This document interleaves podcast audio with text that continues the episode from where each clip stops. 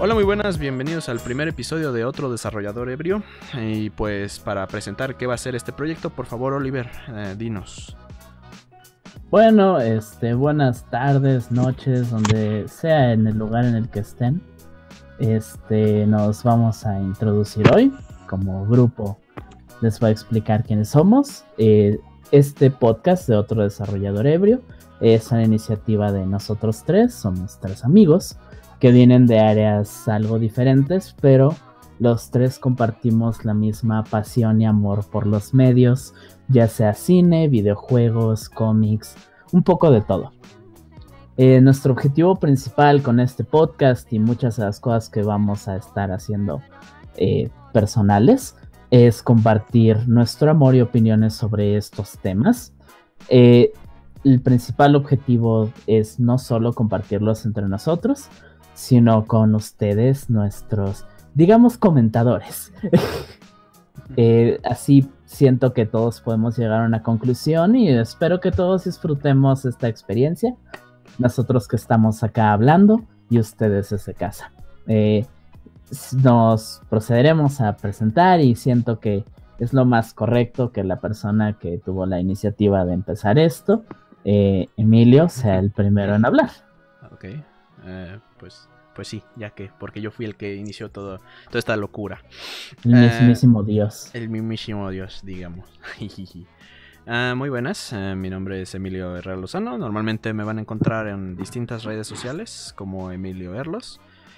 Y principalmente, eh, ya de manera más profesional hablando, soy uh, de Studios. Ahí me pueden encontrar. En, bueno, en la descripción vamos a poner de todos nosotros nuestras redes sociales por si gustan echar el cotorreo ahí. Y bueno, yo a qué me dedico principalmente. Soy programador de videojuegos con, claro, un enfoque de, ah, pues quiero hacer jueguitos, entonces voy a aprender todo lo que tenga que ver. Entonces, mi enfoque son como cosillas de 3D. A lo mucho, una que otra cosa me interesa de eh, arte de ambiente, eh, environment.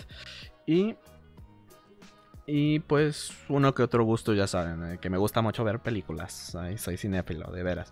Pero al final, pues mi enfoque es un enfoque más lógico, por así decirlo, porque Ahora sí que podría decir cositas más técnicas y cosas más detrás de.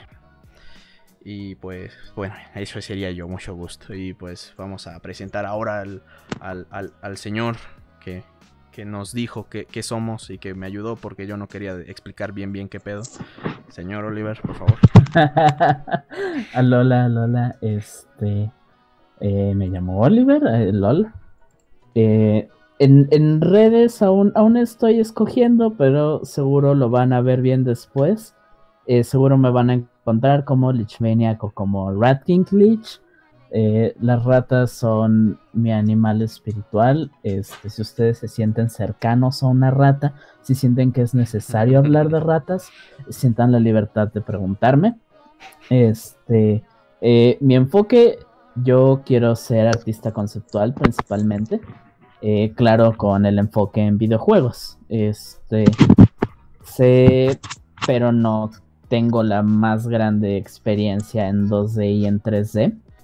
Este, me espero algún día tener mi propio lugar para juntar freelancers y buscar cómo trabajar juntos. Y sí, yo tengo una visión, digamos, en medio. Me gusta desde el lado súper teórico hasta el más artístico y sentimental. Eh, chillo con un montón de cosas mientras estén bien hechas. Entonces seguramente va a ser frecuente el, güey, es que lloré viendo esto, no hay problema. Eh, sí, no, no se me ocurre qué más decir. Este, me, me gusta dibujar y soy medio degenerado. Seguro eso lo van a ir notando, no se preocupen. Y por último, este, el, tercer mosquetero, el, señor de la, de la misericordia. El más enfermo. Eh, Néstor, introdúcete, sé que es, es, tu momento, has estado esperando por esto. Recuerda no ser agresivo, Néstor, por favor. Sí. Por favor. Por favor. Muchas gracias por recordarme que hay cosas que no puedo decir. No, ¿qué onda, banda? Eh, yo soy Néstor Cortés. Eh, pueden conocerme eventualmente como el Nessi Filósofo, un proyecto en marcha. Eh, y ese es el punto, yo soy un maldito filósofo. Estudio filosofía y tengo una, o estoy en proceso de especialización en materia de estética y arte. Y dentro de la especialización estoy trabajando sobre todo temas de narrativa enfocada a videojuegos. Esto es algo que ya he trabajado en el pasado a nivel académico, entonces lo que vengo aquí es aportar mi granito a toda esta visión que compartimos con mis amigos sobre los entretenimientos contemporáneos. en corto, yo le tiro mucho a lo que son los cómics, a lo que son las, eh, la literatura, el teatro y sobre todo, sobre todo, entonces, a compartir mi filosofía filosofía con ustedes, a discutir con ustedes y voy a estar encantado de recibirlos en mis propias redes para entablar diálogos. Entonces, ¿cómo procedemos, directo Emilio? Ay, muchas gracias por darme el poder. En este caso, eh, más que nada, el vamos a explicar cuál es el tema principal. Uno de los temas que hace unas semanas estaba explotando, eh, hace específico, creo que hace un mes, eh, y, más. Es acerca. muchas cosas explotando últimamente. Es de que han explotado muchas cosas últimamente, eso sí no te lo voy a negar, pero es más que nada de The Last of Us 2 y todo lo que tiene que ver The Last of Us 2, las cosillas feas, las cosillas que hay que hablar de ese tema. Pero bueno. Principalmente creo que sería importante explicar, antes de irnos al The Last of Us 2, vamos a hablar de qué fue The Last of Us 1. Entonces, ¿quién gusta iniciar? Pues Oliver, ¿te gustaría ah, tomar ah. la batuta? ¿La vanguardia? ya empezamos mal, güey. Este. Bueno, The Last of Us es un juego muy conocido y estoy seguro que todos ustedes saben del tema. Este. Eh, para mucha gente es de los juegos pues que les vendió un Play 3. y para otro grupo muy grande de personas es una de las mejores experiencias narrativas en la historia. Eh, estoy seguro que todos hemos visto algo. Si no, es un juego con algo de tiempo. Perdón si arruinamos algo. Eh, yo siento que la mejor explicación de la belleza de The Last of Us 2, digo, uno, es la primera escena del juego. Eh, reitero, primeros minutos del juego, si no te quieres spoilear no hay problema, pero les recomiendo que si no la han visto o quieren un recordatorio en lo que hablamos un poco de esto, la vean en el fondo. The Last of Us empieza con una escena que nos presenta a nuestro personaje principal y a su hija. Y observamos una tarde muy mundana y llena de una amorosa relación este, paternal. Y lentamente se convierte en esta hermosa historia pequeña de un padre que pierde a su hija escapando de un apocalipsis zombie. Uno que, al menos en esta escena y para mí, está hecho súper real. Porque estás inseguro de qué está pasando, al igual que nuestro personaje principal, que en esta escena es la hija de Joel, el protagonista de The Last of Us. Hasta que eventualmente en lo que escapan y encuentran un militar, resulta que el ejército tiene órdenes de matar a cualquier persona que quiera salir de la ciudad para contener este, este contagio, que son zombies no, no tradicionales, ya que están basados en el hongo de Cordyceps. Eh, utilizando un, un, fenómeno natural que tal vez no entendemos completa completamente y pensando qué ocurriría si esto le pudiera pasar también a los humanos. Eh, esta sola escena y si la están viendo, eh, capaz si mi descripción no es suficiente comparado a lo que están viendo, es súper icónica, es un inicio perfecto para un juego y es solo lo que te lanza uno de los viajes más interesantes en la historia, al menos en mi opinión, de los videojuegos. Eh, al menos para mí, The Last of Us no hace nada hiperúnico, pero que lo que hace lo hace perfectamente bien. Sabe dónde lanzar los puños, sabe dónde dejarte relajarte. En el tiempo, The Last of Us era uno de los juegos más bonitos que podías observar en una consola. Y hasta hoy en día siento que el juego se mantiene, eh, al menos en un sentido estético. Es, pues sí, creo que para mucha gente puede estar de acuerdo en lo influyente que fue esto para no solo la industria, sino también en la vida de las personas. Eh, muchos padres hablan sobre cómo la historia de paternidad de Joel y Ellie terminó cambiando como ven incluso a sus hijos y cosas de ese tipo. Este, no sé si quieran hablar un poco más de la historia o de ustedes qué piensan del juego. Ah, Néstor. Yo, perdón, tendría yo algo que elaborar respecto a tu propio argumento, porque eh, tú mencionas que la Telazo Voz no está haciendo nada único. Y yo diría, bueno, eso es lo interesante hasta cierto grado. Porque el arte no funciona con formas originales, no puede hacer eso. Eh, simplemente está fuera de sus capacidades. El arte siempre se forma de, de figuras que ya existen en la historia humana o en otras formas de arte. En ese sentido, el primer comparativo que yo le veo a, a The Last of Us es el de The Walking Dead, el cómic, porque es una historia eh, que en todo momento es paternalista. Habla sobre una relación paternal entre el protagonista eh, Joel, Joel, la, la que quieran. Eh, sí, ya lo sé, este, con, su con su hija o con la, la coprotagonista de la historia, con Ellie. Entonces, esto no es malo. Eso no es malo, porque The Last of Us nos quiere ofrecer una, una narrativa sentimental ubicada en un mundo posapocalíptico. Esto lo hemos visto muchas veces, ejecutado de muchas formas. Eh, lo, que, lo que lo hace único, en cierto modo, es cómo ejecuta las técnicas narrativas, cómo, cómo, la narración está más que nunca no, sí, yo lo sé. Yo Pero lo está confirmando, güey. Es este. Ah, sí, o sea, es, es, esta parte. Es esta parte, que sonó como que estabas argumentando así, no estás mal. Espera, espera. ¿Está argumentando o está, está a favor? No, no, no, estoy a favor. Es que no me quedado claro. Más, Desde más que, al principio, nada, cómo lo presentaste, yo, fue así. Yo por eso, no, precisamente por eso lo dije, estoy elaborando, estoy, quiero profundizar en el argumento de por qué no está presentando nada único, pero por qué eso no es necesariamente algo malo. Entonces, eh, uh -huh es uno de estos videojuegos que ayudan a aclarar, si no es que totalmente responden a la pregunta. ¿Los videojuegos pueden ser arte? Sí, pueden serlo. al menos en los esquemas tradicionales. Eh, además de que la otra figura sobre la que está basado es el miedo a la enfermedad, es el miedo a la peste. Eh, estos tiempos del COVID son la confirmación perfecta. Creo que hay una distinción eh, muy importante entre haber visto la escena inicial hace 10 años, cuando, cuando salió el videojuego. No sé si hace 10 años, perdón. ¿Cuánto tiempo tiene el juego?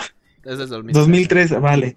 Vale, creo que hay una distinción muy importante en haber visto este videojuego hace, hace siete años, ver la escena inicial, ver la introducción y verlo en estos momentos. Porque al fin y al cabo, el miedo es, es, es del carácter natural. horrorífico. Es horrorífico, no está basado en el shock, está basado en el miedo a lo desconocido, el miedo a lo que todavía no tiene una presencia. En efecto.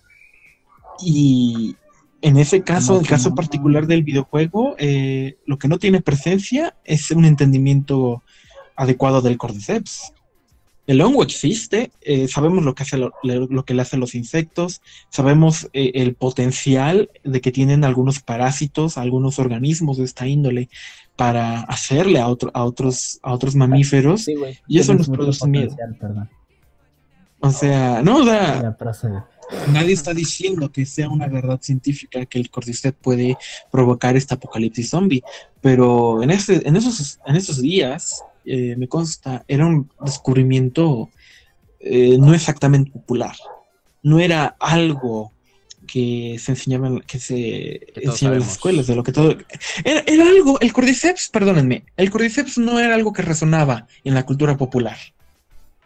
The Last trajo el cordyceps a la cultura popular, lo puso en boca de todos e hizo que los científicos salieran a dar declaraciones sobre lo que podría o no podría ser el cordyceps basados en los métodos científicos que teníamos hace siete años.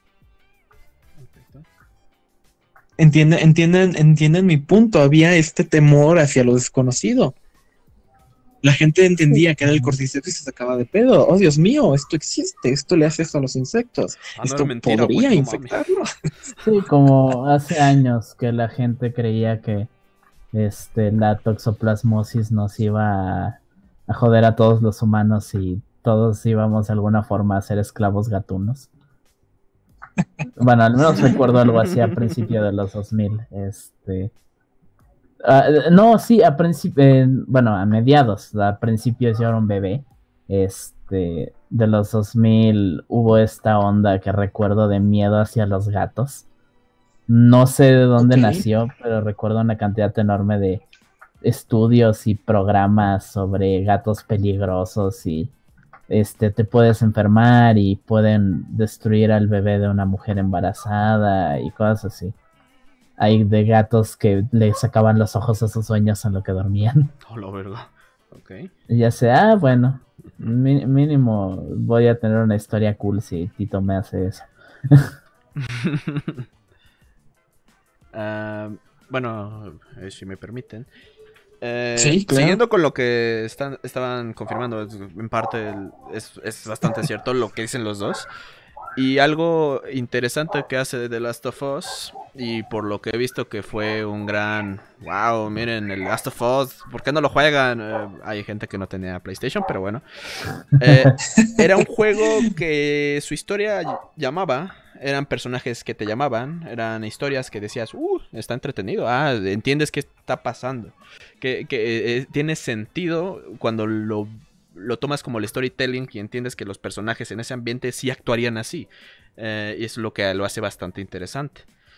Y es este eh, lo que, lo que veo, y bueno, lo que siempre hemos visto es de ese poder que tienen los videojuegos y lo que decía Néstor, de que es el arte, y es de que tenemos ya la posibilidad, en base al el poder tecnológico y todas las cosas que había desde el 2013, antes de eso, porque estamos hablando de un juego del 2013 que literal salió en el mismo año que salió GTA V, el mismo año que salió eh, Bioshock Infinite, pero al final todos esos juegos ah, ya están aprovechando, empezaron a aprovechar cosillas más locochonas, visuales más intensos, eh, personajes que, que llamaban y hacían que los sentimientos nacieran en nosotros. Eh, Hay algo, hay algo, perdón, donde tengo que intervenir. Eh, la primera es que. Bueno, no, no son realmente dos cosas. Lo voy a poner así. Eh, el arte nos importa por, en, eh, o nos cautiva en tanto hace que los personajes que observamos eh, se sientan como si fueran de la vida real. ¿Vale? En eso estamos pues, de acuerdo. Entre más reales se sienten, entonces tenemos que representar seres humanos lo más reales posible. Si esto se logra eh, de dos maneras, esto lo logras en primer lugar con la parte, digamos, psicológica, la parte moral, eh, eh, la parte donde el cómo actúan y la segunda se, la segunda se viene dando a través de la representación, ahora sí, sensible, la representación sensual, sensible, Ay, visual. Ay, Dios. O sea, ya que se Y- noten como humanos. Sí, o sea, es que ayuda, ayuda bastante. O sea, no es que, no es que sea la primera vez que nos interesamos por personajes humanos. Eh, para lo que da, Silent Hill 2 también lograba un efecto catártico eh, allá por el 2002 y los gráficos, sea, la representación humana, pues no se acercaba, no, no. No estoy diciendo que fuera No mala, todo lo contrario. siento- Sabemos que Konami, siento- sabemos que Konami tenía tecnología de 2 punta. no es un buen ejemplo de ello. Silent Hill 2, a pesar de que la, la fidelidad gráfica no era la misma que tenemos hoy en día, mucho del estilo artístico y Permitía. mucho del trabajo visual tenía que ver con arte conceptual y arte de personaje. Es, es más que algo tecnológico, es, siento que es algo técnico y de habilidad. Sí. Sobre todo porque y entiendo esto de que ayuda a que los personajes se vean y se sientan humanos. Pero, y tú lo sabes, Néstor, un personaje no siento al menos yo, eh, le tengo algo de desprecio a la industria AAA en un par de cosas. Y esta obsesión con hacer todo realista es parte de lo que causa tanto crunch y que tantos artistas tengan que pasarse tanto tiempo trabajando. Pero eh, siento que en The Last of Us, más que ser algo de que se ven reales, es algo de que actúan reales. Eh, fuera de juego, claro, porque estás jugando y este. ay, se olvidó el nombre de la niña. Recuérdenme. Eh, Eli. Eli, ajá, y Eli, Eli, se pasa Eli. enfrente de alguien en lo que estás en stealth y le da igual, cosas así, sino... Eh, The Last of Us y muchos juegos de, Nau- de Naughty Dog son de estos que entran al grupo de la narrativa y la jugabilidad son algo totalmente diferentes. Eh, son muy culpables el clásico. Oh, nuestro personaje principal aguantó 50.000 balazos y dos palazos a la cabeza. Y en la escena le pegan una vez con un bate y se muere. Y huevos. Sí. Este. Y, y siento que eh, sigue existiendo esta disparidad dentro del juego. Pero siento que lo que logra, y reitero que no es gracias a la fidelidad gráfica, aunque en el momento era muy buena, es gracias a este verdadero trabajo de, de escribir. Y la, la mujer que lo escribió, olvidé su nombre y me acordaba de memoria. Es una muy buena autora que trabajó en The Last of Us, trabajó mucho tiempo en cosas también de Naughty Dog que dentro de Uncharted. Diga lo que diga yo de Uncharted, no me gusta tanto la jugabilidad, pero las historias de Uncharted son muy únicas y tienen muchísima personalidad. Ajá. Y, y bueno, más o menos siguiendo con lo eso de que dices, Néstor, de que también aumenta que se vean bien. Siento que no es Aumenta, necesario. pero es que no era mi punto. Es que, es que precisamente era eh, ayuda, No es la base de que funcione la experiencia estética. Ese era mi, ese era mi argumento con Silent Hill 2. Eh, la representación no era realista, porque en ese entonces no podías tener realismo, fotorrealismo. Todo lo contrario, tenías eh, un ser humano que, ok, se movía real en las cutscenes por la tecnología de captura de movimiento, pero que indudablemente se veía con gráficos 3D, se veía de computadora. No hay una distinción ahí, eh, perdón, no hay un punto de comparación con la realidad, que The Last of Us todavía rosa. Y sin embargo, la experiencia estética se desarrollaba. Entonces, el realismo no es necesario para la experiencia estética, pero vaya que ayuda. Si no lo tienes, no hay problema, vaya. Es, es un complemento, historia. ¿verdad? Llega a ser ya un complemento, no es una necesidad en donde... eh, si- es como lo mismo cuando te pones a ver eh, películas animadas o cosas de ese índole de sí. Disney, cuando te... eh, incluso esa animosidad, ¿sí es eso, Oliver? Ani- ¿De, de que ¿De algo de una respuesta negativa o qué? Es la forma en como los animas le da ese carácter en donde te identificas con ellos. Por ejemplo, cuando ves el Rey a- León. anim- animosidad es Sí, otra es cosa. una pendejada, dije una estupidez. Bueno, el punto de Este, que. ani- Animosidad es desprecio. es- es- O Sí, es repulsión, pues, pues sí, es animosidad, güey. No, no es cierto. bueno, la forma en cómo al animar un personaje y al darle estos caracteres humanos, por ejemplo, el Rey León, eh, ya le das un valor mucho más grande. Porque, y si está bien diseñado también, agrega. Porque hasta incluso un juego bien diseñado de una empresa indie puede tener mayor valor o el mismo valor que Last of Us con sus cosillas más técnicas, más, más potentes que logran. O esa es en mi opinión. Es que eso viene a demostrar que se sostiene, el videojuego se sostiene con su narrativa, con sus premisas. Exactamente. Sí, lo mismo como cuando... Una. eh, me, eh, eh, un. no, un que, ay, perdón, eh, creo que es mi última intervención por un rato, pero un buen doctor nos enseñaba que una buena historia, una buena premisa, perdón, puede, no garantiza una buena película, ¿vale? O un, un buen videojuego, un, una un buen libro. Ay, eso, eso Una es muy mis- cierto. de, de un libro perfecto. Pero una mala premisa sí que te jode todo. Sí, por mucho que le hagas bien si la la premisa es mala, nada va, nada va a La arrancar. técnica no, va a ayudar. Tecnología de punta, por más que tengas todos los recursos del mundo. Exacto. Ujú.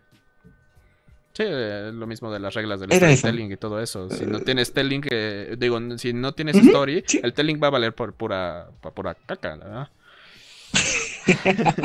sí. Y pues, Sí, eh, sí, mejor dicho, nunca. Sí, es de que la verdad, es de que si la historia ni tiene sentido, ni tiene pies, ni tiene cabeza, si los personajes te valen pa' pura eh, caca, al final no te va a llamar la atención la historia, no vas a tener ese engagement que podrías haber tenido por una historia buena, un mensaje bueno, un una historia más, uh, narrativa buena.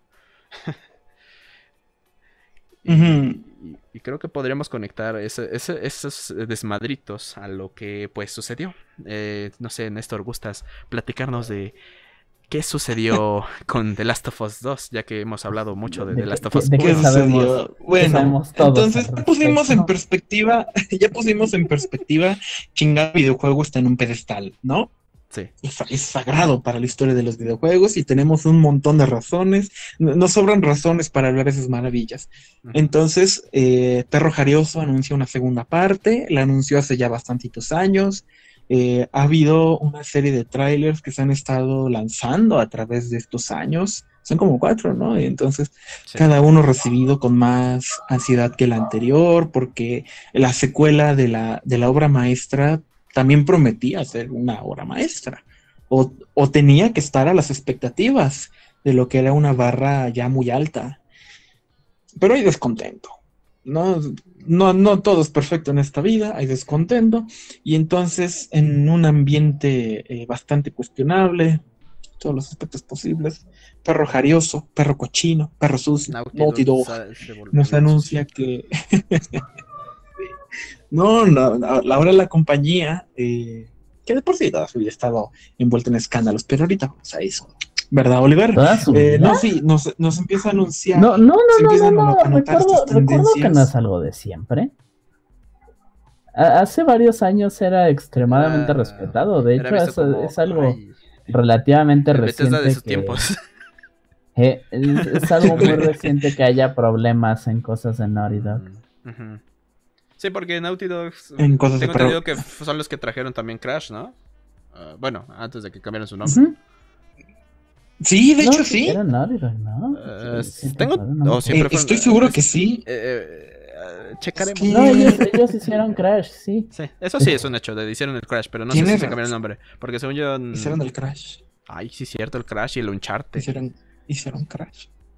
Y Crash, y el Uncharted. bien loco, chones. Pero mm, sí, ahorita vienen las cosas bien cochinas de lo que sucedió con el Nautido. El Nautido, porque nos vinieron bastantes noticias, una serie de noticias que fueron así como, ok, ¿qué está pasando acá? Ah, y pues hubo unos leaks slash spoilers que fueron sucediendo. ¡Qué emoción! Um, eh, pues, mucha gente fue así como, ay, la noticia, es que salieron unos leaks. A unos días después, ¿qué sucede? Empieza a haber problemas con la comunidad.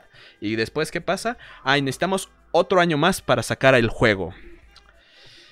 Ahí es donde todos se dan cuenta, ok, ¿qué está pasando? Ya explotó este, esta mamada. Y es así, donde pues primero antes que nada, creo que vamos a hablar con spoilers o eso es un poquito más adelante para decir advertencia. Pues de entrada podemos poner la advertencia y en segunda yo traigo una política de los spoilers no arruinan la historia. No, no, no, bueno, se trata del para ti no, pero para ti no, pero sí hay gente que le importa, la verdad. Entonces, por eso, o sea, no, tu, opinión, tu opinión no supera, no supera nuestra moral, Néstor. Entonces, no es la primera vez que haces que haces algo horrible y, y, lo escondes con todo. Por lo que se te puede culpar y, te escudas con eso, no mi opinión. Uy, no. ¿Mm? ¿Mm?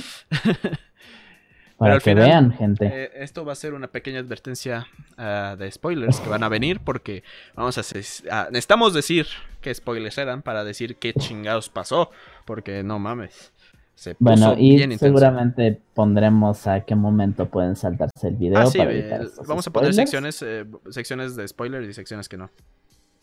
Este, un par de cosas importantes sobre el leak, eh, más específicas, que reitero, si muchos de ustedes ya están interesados en la historia, ya lo saben, pero es importante repasar en ellas. Eh, originalmente se creía que el leak fue de un desarrollador eh, que había perdido su empleo o había abandonado la compañía o seguía trabajando ahí, pero estaba enojado porque no había recibido su pago este, final. problema el cual es real en la compañía. Eh, resulta que no, el problema en teoría no tiene nada que ver con internos. Fue un leak de uno de los servidores de Naughty Dog. Eh, si haya sido en verdad porque alguien está en desacuerdo con algo que se ha estado escuchando mucho de la empresa últimamente, que mucha de su política de trabajo y la manera en la que están haciendo las cosas es algo que lentamente se ha vuelto un problema muy real en la industria. Eh, hay muchas formas de verlo y se le conoce como este ah, crunch, el, famoso crunch. Eh, mucho de, la industria eh, grande y triple A está utilizando esta metodología para sacar sus juegos. Y mucha gente que trabajó en The Last of Us 2 está de acuerdo con que para ellos es un gran juego y sienten que hicieron un muy buen trabajo, pero para hacer este gran trabajo hubo mucho sacrificio humano. Eh, nada más para quitarlo del camino, otros problemas que ha experimentado Naughty Dog últimamente, como están jodiendo muchísimo a los trabajadores, mucha gente se les está yendo porque las jornadas son horrendas. Hay mucho estrés psicológico, no solo de los superiores a los trabajadores, entre trabajadores. Cuando hablamos de la producción de un juego, muchas veces existe esto donde para hacer mi trabajo, tengo, eh, la otra persona tiene que tener su trabajo hecho. Pues adivinen qué. esto se transformó en que hasta los trabajadores se hacían sentir mal entre sí porque, güey, ¿recuerdas que ayer te fuiste a las 12 de la noche? Sí, güey. A la una de la mañana te hubiéramos necesitado, ¿sabes? Y se fuerzan a quedarse entre ellos. Qué feo. A, través de cosas muy feas y si se necesita, hay artículos al respecto. El más famoso es uno de Kotaku. Eh, déjenme, digo rápido el nombre del autor. Es este, porque es, es un autor muy conocido específicamente porque eh, investiga mucho sobre el tema. Ah, se llama Jason Schreier y el artículo lo pueden encontrar en Kotaku. Es el principal, si lo buscan en español como Naughty Dog Crunch o algo así, seguro lo van a encontrar. Eh, el artículo original es uno de Kotaku llamado As Naughty Dog Crunches on The Last of Us 2, Developers Wonder How Much Longer This Approach Can Last. Es un artículo muy completo y muy bien escrito con entrevistas con staff del juego. Y de ahí viene esta frase de, sí es un gran juego, pero hay mucho sacrificio humano. Lo que termina llevándonos a lo principal de las leaks no solo Norido que está bajo fuego por lo crítico de esta clase de, de ¿cómo se dice? De proclamaciones eh, en su contra. Es de mi lado, si es verídico. ¿Declaraciones? Declaraciones, ajá, perdón. Eh, de mi lado, si es verídico, yo no apoyo ningún estudio que haga crunch así de fuerte. Eh, hay muchos juegos que me interesan, pero como sé que es un estudio AAA grande y hace estas prácticas. Estoy dispuesto a nunca pagar por ellos y esperar a que lo regalen en la Epic o algo así. Eh, gracias por GTA V y Borderlands, juegos de empresas que hacen esto. Muy bien, Epic. Bien ah, espera, Epic también hace crunch en Fortnite. Oh, fuck. Ok. bueno, nunca he gastado un peso ahí. Eh, este, e, esto ha llevado a que de por sí un público inflamado, aunque no sea todo el público, convirtió el contenido de estos leaks en algo más inflamatorio, ya que sin entrar en spoilers, es algo muy alejado de lo que la gente esperaba del juego. Y siento honestamente que esas son las principales críticas.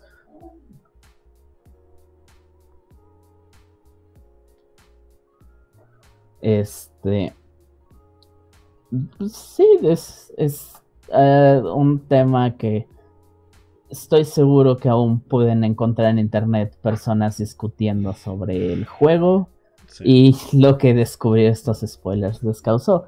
El contenido de los spoilers, y seguro también lo han visto, no es una o dos cosas.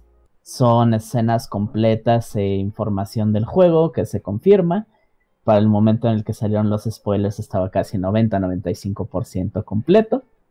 Y nosotros recibimos más o menos el 80% de la historia. Grandioso. Eh, como alguien que viene de un trasfondo de ser muy fan de Pokémon y cosas como Fire Emblem y eso, los spoilers son algo que he experimentado muchas veces. En lo personal, aunque luego los spoilers son feos, nunca había visto spoilers aparte de los de, de chiste, pero sí es cierto, Pokémon Espada y Escudo, causaran que la gente se enojara tanto.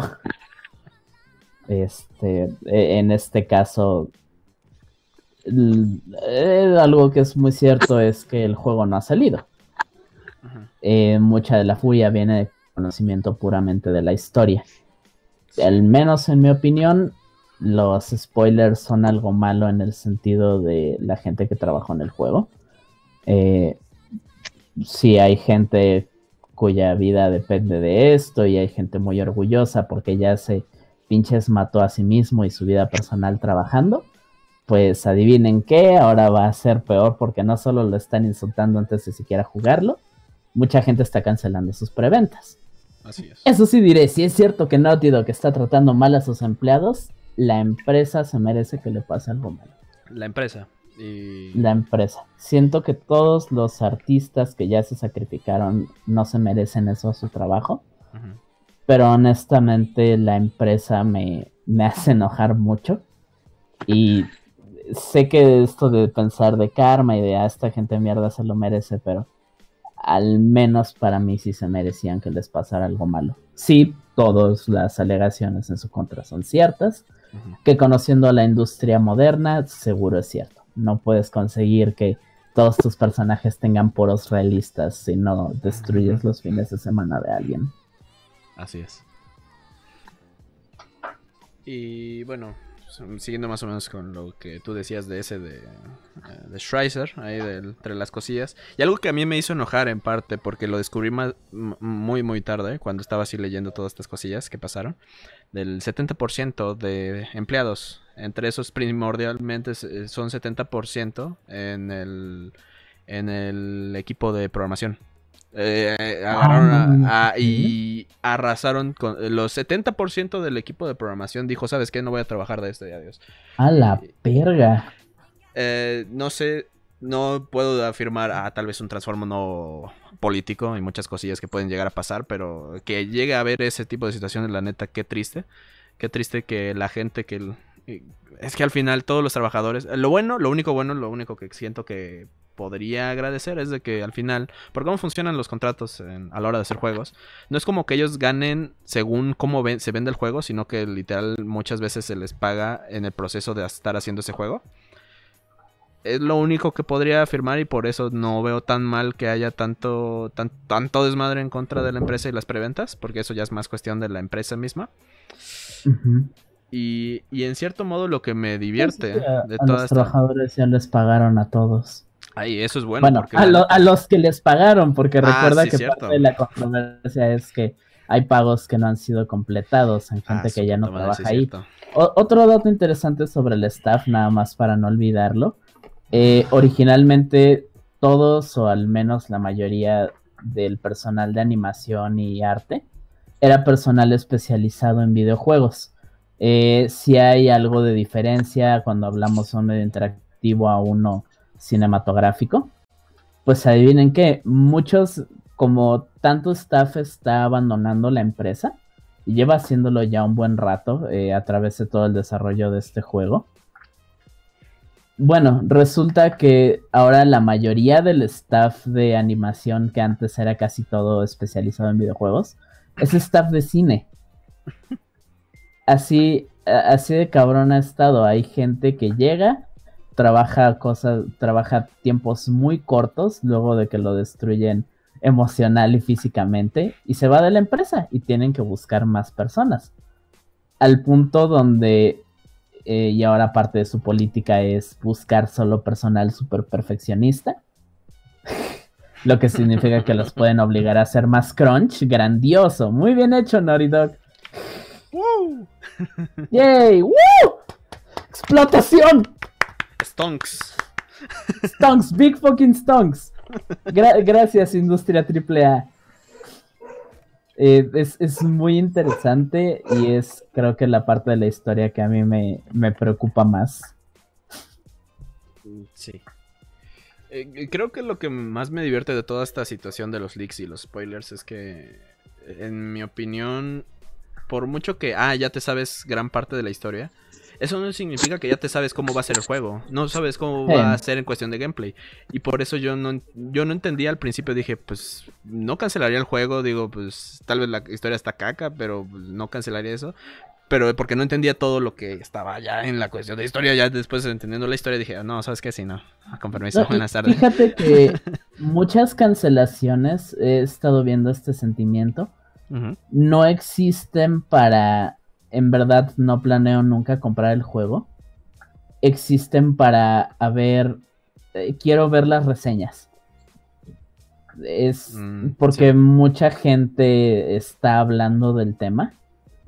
Mucha gente con públicos grandes y cosas así han hablado negativamente de lo que han visto de la historia.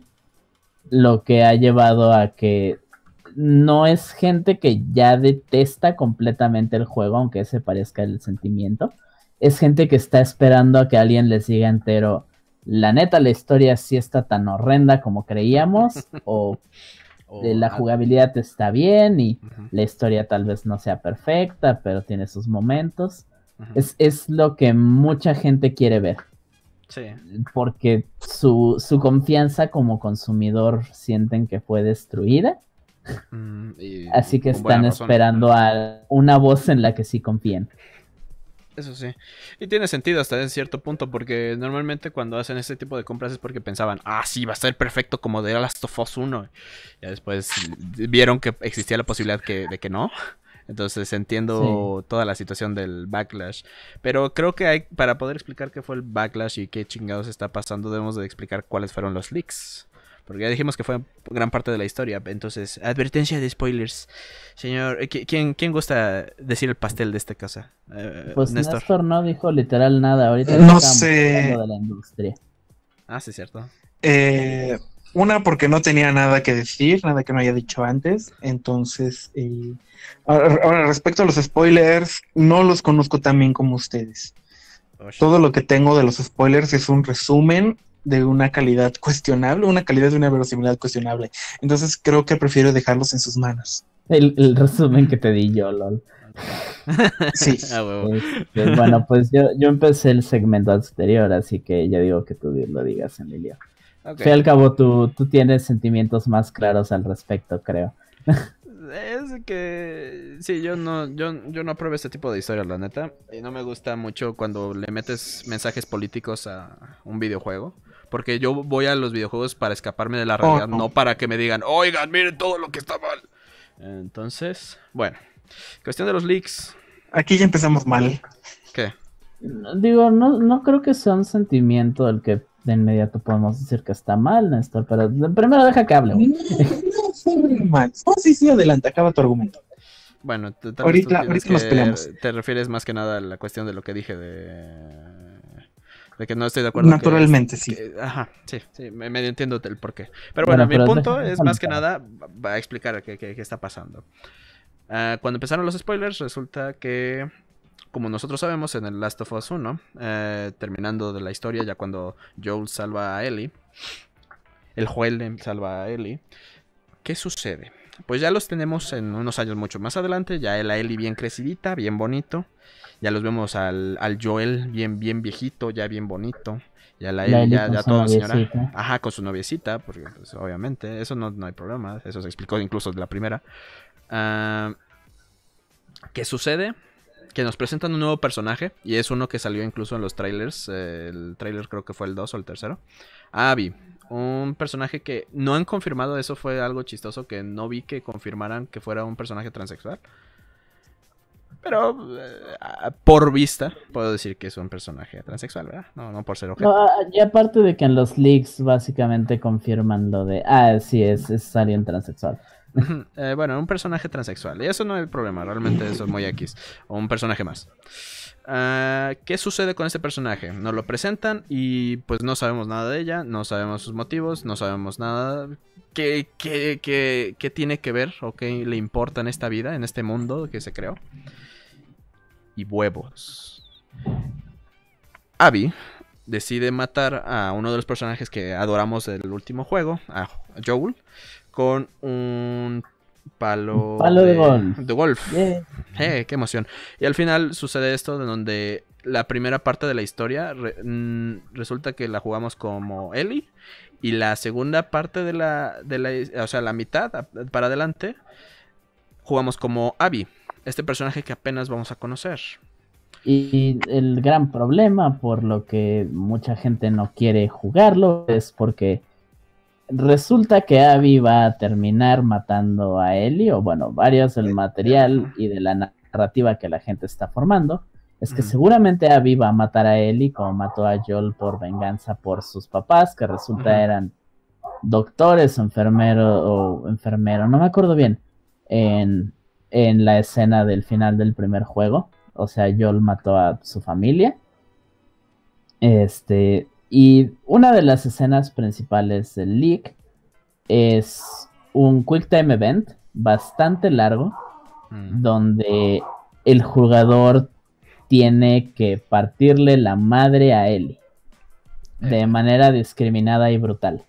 Este, a mucha gente le incomodó la idea por el hecho de que The Last of Us es un juego de una relación padre-hija y mucho del apego con Ellie es un apego de protegerla.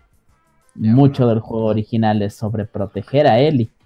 Entonces, si de por sí el hecho de que Joel se sintiera que murió algo aleatorio, o al menos este es lo que suena cuando vemos los, los leaks, pues al mismo tiempo cuando, cuando vemos esto, al menos entiendo en un nivel sentimental porque la gente no querría jugar.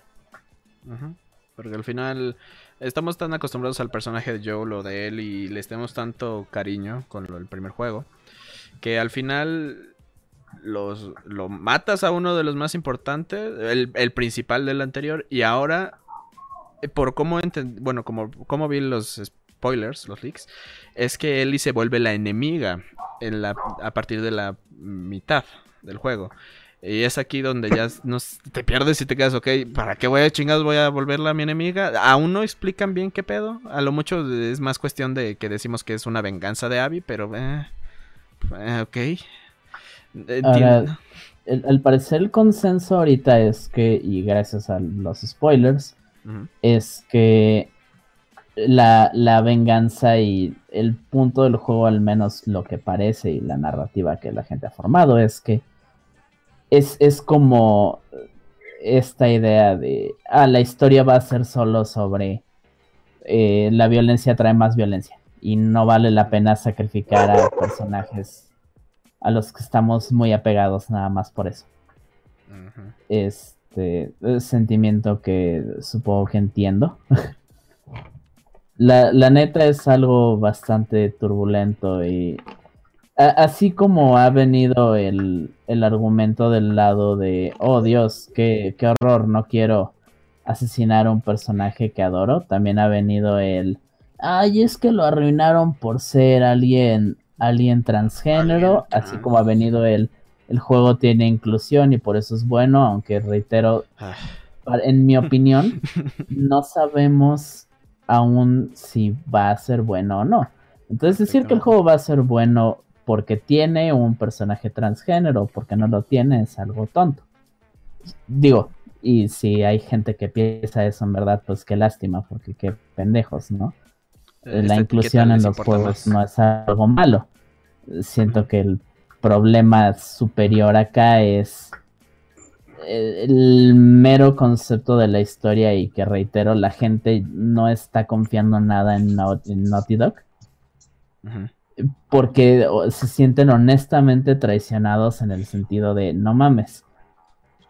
¿En serio me van a hacer comprar un juego para hacerme asesinar a personajes que adoro?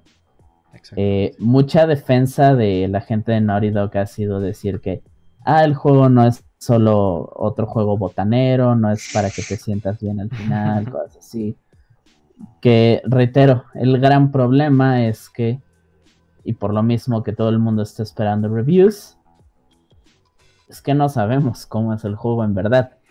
yo no le puedo hacer caso a ninguno de los dos lados, ni el que dice que va a ser bueno, ni el que dice que no lo va a hacer.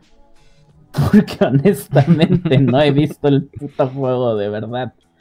Este, al, menos esa es mi opinión. Yo estoy neutral en su calidad. Y siento yo personalmente que se puede hacer algo interesante con ese tipo de historia. Pero les la noticia cayó en el peor momento que podía para la empresa. Sí. Fue la combinación de todas las cosillas malas. Sí, sí, sí. Fue, fue un pinche guajo con lo combo bien extremo. sí. Este, ya, yo siento que sería bueno ser pacientes y observar. Este, yo también voy a ver las reseñas. No puedo decir que vaya a apoyar o no al juego porque yo no tengo Play 4 ni planeo comprar un Play 4. Eh, soy soy estudiambre. Ah, fuck, cállate, güey, ya sé. Eh, prometieron que lo iban a traer a PC y les valió chosto. Güey, tampoco han sacado Shin Megami. Perdón, me iba a quejar más de que no han hablado nada de Shin Megami Tensei, pero pinche Atlus me está traicionando. Se está tardando el güey. Y pues no sé, Néstor, ¿gustas explicar tus puntos de vista en cuestión de estos leaks? Tendría tres cosas que decir. Adelante. Así ah, se iba a eh, quejar de que dijiste lo de la, lo de la política. Sí, a ver, adelante. Ese es un punto, pero no, no, no pretendo extenderme tanto y sobre todo eh, no estoy seguro de este que es una queja. Pero no voy a empezar por ahí. Eh, bueno, sí, voy a empezar por ahí. Y voy a decir, bueno, en primer lugar, eh, ¿el arte tiene que ser político o corre muchos riesgos? Porque al fin y al cabo la idea del arte, eh, sobre todo en los videojuegos, donde lo consideramos arte cuando es narrativo, a los grados que lo es de Last of Us 2, es que es un retrato fiel de la realidad y hay posturas políticas expresadas en The Last of Us. Eh, uno, o sea, mucho antes de hablar de la inclusión, de si él ya era lesbiana, ¿no? Eh, las visiones que tiene el juego sobre eh, la corte marcial, sobre el estado militar, sobre el estado insurgente. Eh, hay visiones políticas en todas las piezas de arte. Ah, y estas se expresan más o menos. No, y espérate, puedo mencionar nada más rápido. Uno de los puntos principales del final de Last of Us, o del original, y al menos uno con el que yo estoy de acuerdo, hay gente que detesta y siente que lo que hizo Joel es horrendo lo de matar a, la gente de las luciérnagas. Yo pienso que, y siento que también es algo que tiene que ver con política, aunque no parezca, el hecho de que las luciérnagas insurgentes demostraron a través de todo el juego que eran unos ineptos. Las luciérnagas no es un grupo este, profesional e inteligente. Actúan muy, muy a lo pendejo. Tanto que lo que según ellos es la esperanza para la humanidad va súper poco protegido. Este, hay un montón de situaciones dentro del juego donde hacen cosas negativas, no solo para los protagonistas, sino también para ellos. Honestamente yo creo que no hubieran logrado nada con sacrificar a Ellie. Y hasta eso lo podemos ver como un punto político. Digo, hasta cierto punto, en mi opinión, es lo que es. Y, mm. digo, al menos en esto diré que estoy en desacuerdo, Emilio. Yo siento que los juegos sí y la mayoría del tiempo hablan de política, aunque no nos demos cuenta. La cosa es, siento que cuando un medio, la, la diferencia es cuando el medio te alimenta esta, esta charla política con respeto cuando te ve, te ve como jugador, como una persona inteligente que está jugando, que va a entender lo que ocurre y no necesita deletrearte, oye, güey, pues puede que el comunismo suene bonito, pero hay pruebas de que no funcionó, no sé, digamos que hay un juego que habla de eso. Ah, como Papers, Please. Ah, Papers, Please habla mucho de, de, la Unión Soviética y creo que es una nación soviética este, ficticia, no me acuerdo. pero mucho, mucho habla del tema. Este, yo, yo siento que sí es necesario. Y el hablar de política no es tanto de, de ah, huevo, vamos, va a haber una escena donde llega este un Big Daddy en Bioshock y te dice, oye, güey, eh, ¿sabías tú que el, PRI nos, nos jodió, güey? No sé, algo así. eh, los juegos que están muy bien hechos en este aspecto y no solo con política, este, ya sea de género, política nacionalista, política moderna y todo eso, sino hasta con sus temáticas más, más ligeras. Cuando un juego está bien hecho no necesita gritártelo. Y siento que el problema con mucha gente en The Last of Us 2 no es tanto que sea política, sienten que les están dando una visión política que a ellos no les gusta. Este, porque sí hay gente, reitero, honestamente ofendida porque, ah, ¿cómo puede ser una transgénero? Que reitero, no sé nada de Abby, entonces no puedo decir si es un buen personaje y una buena representación de la gente transgénero o no. Este, si me permiten retomar lo que estaba diciendo, ya, este... Ah, yo iba a retomar rapidito. este es el asunto. No, eh, perdón, pero eran tres cosas las que iba a decir. sí, pero eh, no, pero es que iba a hacer un pequeño comentario, así, un, así cinco, cinco segundos. Bueno, va. Bueno, eh, o sea, sí, sí dije de, o sea, confirmo. sí dije de que debe ser un escape de la realidad. Y es, es, es, más o menos lo que tú dijiste, Oliver. De que no, en mi opinión, no es de que te lo, te lo deban de poner así en la pinche cara. Así como tú estás mal, yo estoy bien. Y eso es creo que lo que yo, lo que quería expresar y lo hice tal vez ah, mal. Eh, eh, o sea, la política sí es necesaria, pero no me gusta cuando, ah, pues estás mal si piensas que este siente que es el único punto del juego. Ah, ajá, más o menos como estas películas en donde te obligan a, ah, es que si no lo ves eres un machito persona. O sea, esta idea de que no vamos a ser personajes interesantes, sino que vamos a ser personajes que se metan a un mensaje nada más es lo que a mí no me gusta, en, mi opinión. Eh, es lo que yo me, medio intentaba referir en cuestión de la política. Eh, me gusta más cuando es un escape de la realidad, pero bueno, no necesariamente un escape de la realidad, sino que es una manera indirecta de decirte la realidad con algo más ligero. Bueno, ligerar, por así decirlo su mensaje. este, este, sí, sí, sí. Mira, este es el asunto. No, no, no estoy cambiando de tema en lo absoluto. Este es el asunto con las propuestas artísticas que rodan en los videojuegos. Eh, los videojuegos, como otras formas de arte, sobre todo la literatura, la poesía, lo que hacen es marcar. No, perdón, perdón, marcar no es la palabra.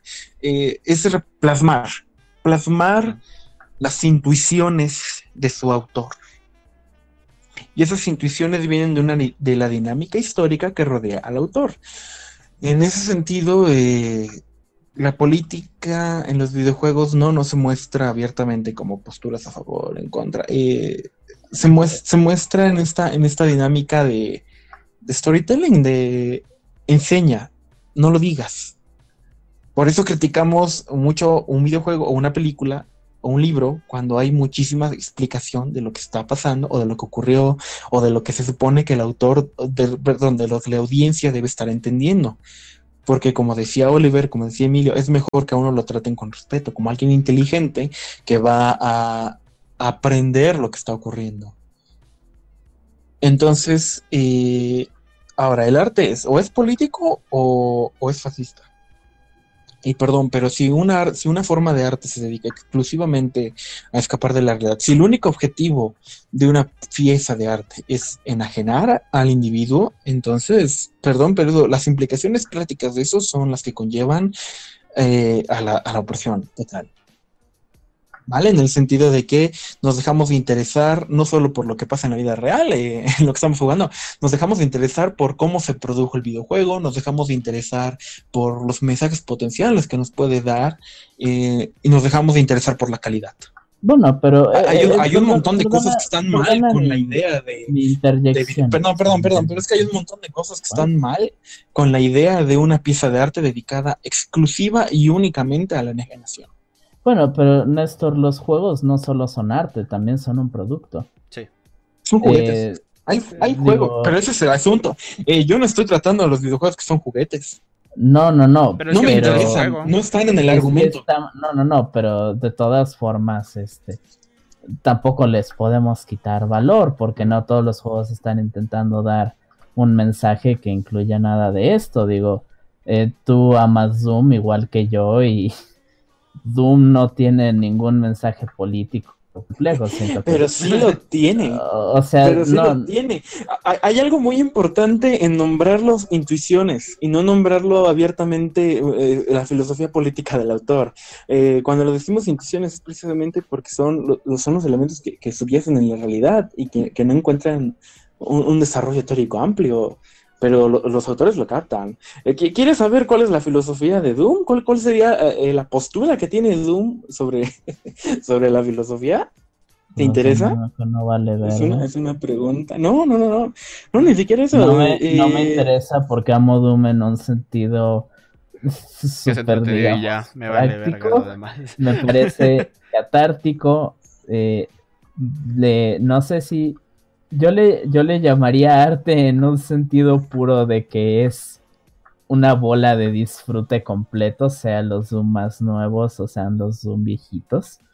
Sí. Pero yo los considero arte por el hecho de que para mí y para mucha gente significan algo aunque sean juegos sencillos. Yo sencillos en un sentido narrativo. Es que, es que no tienen que malinterpretar las categorías. Yo ningún, yo no, yo no me atrevería a atribuirle a Doom una especie de super mega narrativa oculta en sus saberes. no, no, pero digo, como digo si fuera un esquema trágico. pero eso no quiere decir que no haya intuiciones. No en parte como ahora las intuiciones no se plasman. Los juegos pueden ser hechos para que te diviertas. Es que ten en cuenta que pero es que, es que toma en cuenta también otra cosa, no siempre es intencional y las intuiciones no siempre se plasman de manera intencional, las intuiciones existen a veces de manera involuntaria. Eh, a veces las características artísticas se plasman de manera involuntaria. Cuando, cuando trabajaron, cuando Konami nos trajo al mundo Silent Hill, no creo que estuvieran pensando en Aristóteles, estaban pensando en, perdón, estaban pensando en Dostoyevsky un crimen y castigo. Y eso como un referente, ni siquiera como el manual de instrucciones para hacer el juego entero. Y sin embargo, el esquema funciona. El esquema trágico de Aristóteles funciona sobre Silent Hill y lo mismo de muchos otros esquemas funciona sobre muchos otros obras, y eso incluye Doom. Eh, la intuición que yo vería ahí plasmada sobre una obra tan sencilla y tan divertida, porque obviamente también me encanta como Doom, es la de eh, es la misión de las empresas. Esa es, esa sería la premisa eh, o la forma artística, narrativa, que es universal, que no le concierne únicamente a Doom, que no le concierne eh, eh, a ningún otro producto de manera particular. Es algo. Vemos esas inspiraciones como alguien. Es este, es, es una es que ponlo, en la premisa aquí es eh, la, ambición de una corporación desató una invasión demoníaca, o que podemos, que podemos reducir a la ambición corporativa provocó destrucción. ¿Cuántas, cuántas, cuántas mm. obras no nos vienen a la mente y cuántos episodios históricos no nos vienen a la mente que cumplen con los requisitos de esa premisa? De nuevo, son intuiciones sensibles que se plasman en un medio artístico. Ya, ya perdí el hilo bien cabrón de por lo que empezamos a hablar. solo rápido, porque sí dices de eso de Doom, pero por ejemplo en cuestiones, yo siento que muchas veces la narrativa, en muchos de los casos, por ejemplo Doom, ah, porque me gusta Picho Doom también, Salen indirectamente, no son planeados a veces. Porque literal, John Carmack y la mayoría de los que estaban haciendo pinche ID, software les valía verga. Y ellos dijeron, vamos a hacer un juego que te sientas como que estás escuchando power metal, cabrón. Y así realmente. Eh, y es de que al final, eh, eso es lo que pasa con muchas artes, al igual que Toy Story, igual que muchos otros. Le damos significado al final, eh, pero al final la narrativa a veces sale indirectamente del que está medio intentando contar una historia. Sí, sí, el mensaje no es intencional el mensaje existe y el mensaje está, disponible para interpretarse, pero no necesariamente era la intención del autor. Eh, eso, eso no demerita la característica del mensaje, eso no ah, demerita el valor oculto que hay ahí. Eh, y, en ese, y en ese sentido, eh, y perdónenme, pero en ese sentido, eso solo nos demuestra lo inesquivable que es el orden político, lo inesquivable que es una postura política un orden social, eh, porque en algún momento la intuición pudo haber sido, no lo fue, pero pudo haber sido eh, la UA, que es la buena del cuento. La corporación maligna que es responsable de la invasión demoníaca, en algún universo alterno existe un mundo, hay un mundo posible donde la UAC es, son los héroes y, y donde donde no hicieron nada malo y donde, no sé, eh, el culpable fueron los marines. Y entonces los marines o los científicos, y entonces el esquema cambia, ¿no? Ahí no fue la ambición corporativa y fue eh, la curiosidad científica o peor, eh, la insurrección militar. ¿Entienden? ¿Están entendiendo cómo cambian las formas? No, sí, sí, sí. Las formas artísticas históricas.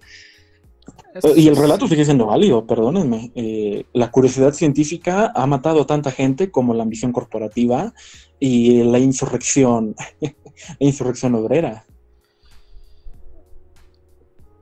El arte no se. Y arte es Jesucristo, todos lo sabemos también. No, eso, no sería mentira. Eso no sería un chiste. no sería mentira. Eso no sería un chiste. Doom, eh, la figura de Doom Goy es una, es una figura mesiánica, un protagonista mesiánico. Che Dios, la neta. Bueno, el. el eso, de esos también tenemos un montón. No tiene nada de malo. Mucho de es que escuchen, que una forma... es que no es en verdad un dios. Eh, sino que es un tipo que es, eh, hace bien el trabajo. pero, pero por mesiánico no, es que, es que la, la visión, es que esa es una, la narrativa cristiana aplicada a las obras de arte no es que, no es que el protagonista salvador sea Dios, es que es un salvador, y punto. Harry Potter no era un dios, mm.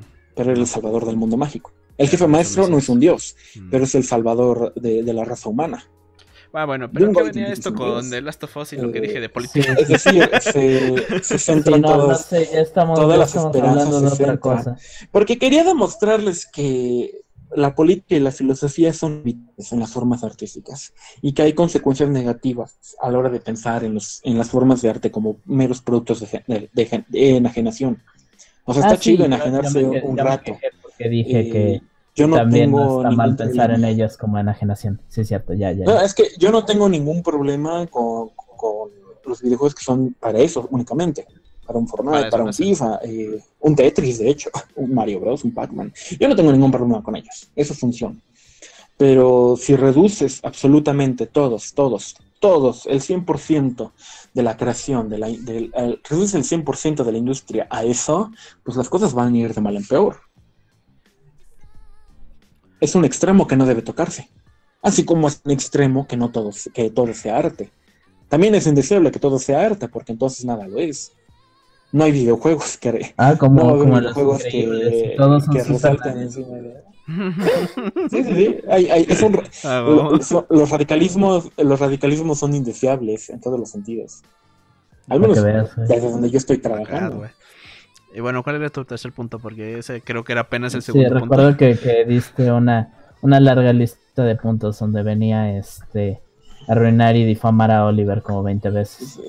Sí, ya, ya, ya cumplí con el punto 1 y 2 en, un, en una tirada. Una tirada muy larga, si me disculpan. Pero el tercer punto sería el de la representación. Mm. Y creo que ustedes recuerdan, porque alguna vez hemos discutido sobre esto, es de, bueno, y estas posturas políticas son una fiel representación del mundo. Y al arte le interesa eso, cuando, sobre todo a este arte narrativo, le interesa dar una fiel representación del mundo para, pues, producir los sentimientos, para producir eh, su forma artística. Entonces, aquí el punto es, cuando entre más fiel representas la realidad mejor nos va a ir. A veces. A veces. Y es más que nada por entender que... ¿Cómo se llama? Tiene que ver más con... No es que necesariamente debamos de hacerlo de que ah, todos los juegos deben de ser realistas.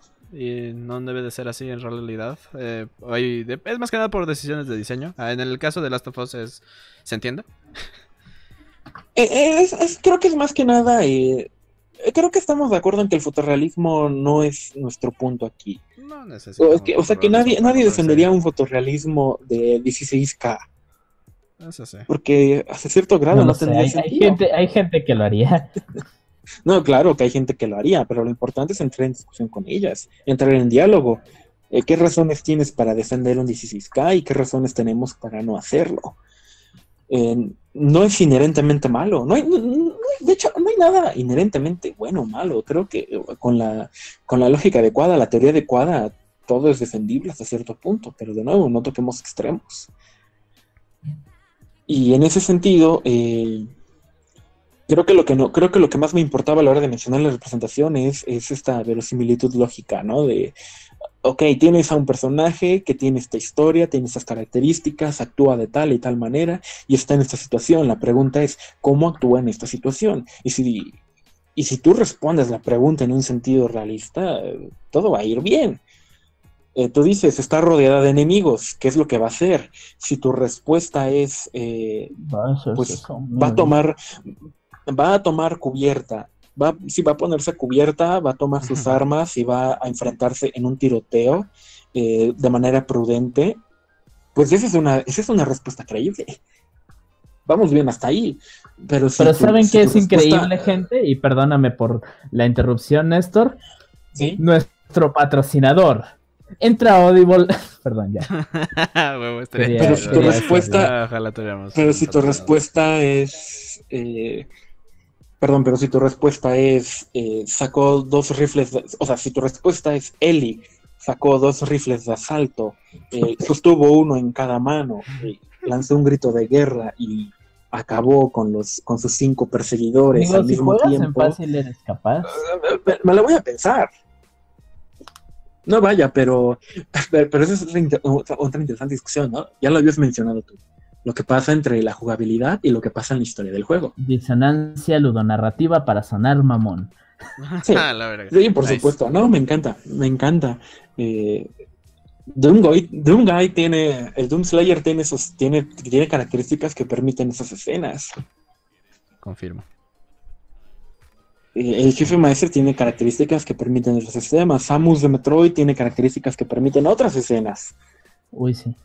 En ninguno de los tres los ves eh, eh, poniéndose en posición fetal a llorar. Yo lo haría. A, pedir auxilio a gritos. Yo lo haría, digo que. Me, gustaría ver eso con, los modelos de, de Gears of War. Con los pinches seres humanos, este, el tamaño de, de un auto compacto, es tirado, Marcus tirado en el suelo. ¡Tom! ¡Tom! ¡No me hice pipido! el viejo! Una, una hora veinte en este show. No sé si nos va a dar tiempo a cubrir lo demás, señor director. Ah, sí, bueno, ya hablamos de la inclusión. Em, Digo, al menos mi postura. Digo, para allá iba, pero no me atreví a, incursionar más porque no lo hemos tocado explícitamente. Bueno, si, si puedo hablar al menos a lo de mi, mi perspectiva en inclusión, sí me gustaría compartirla.